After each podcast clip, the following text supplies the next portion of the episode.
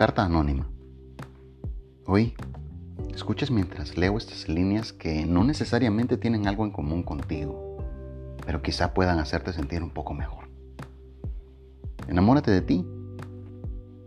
Y no importa que tengas una relación de años, estés soltera o separado, o con esa negación del amor para otro que es como tú, con el eterno riesgo de un ensayo o ilusión fallida que hace que hoy pienses de esa manera. Enamórate de ti. Y es que no hay nadie como tú.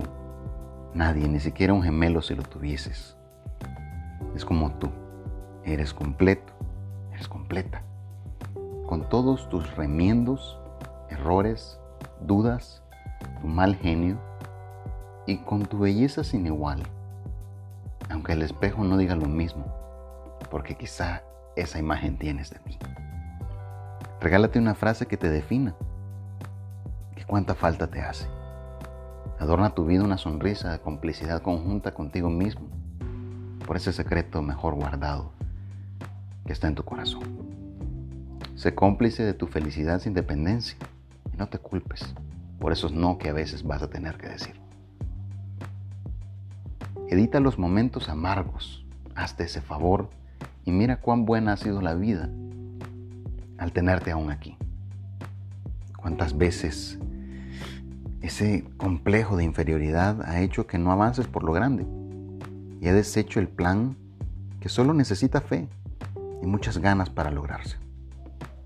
Escuché una vez que en el ejercicio del amor solo los soldados heridos pueden servir.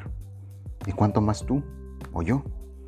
Para aplicarnos ese ejercicio a nosotros a amarnos en ese trayecto pasajero y en este tren con destino que estamos disfrutando este viaje. Disfrutemos este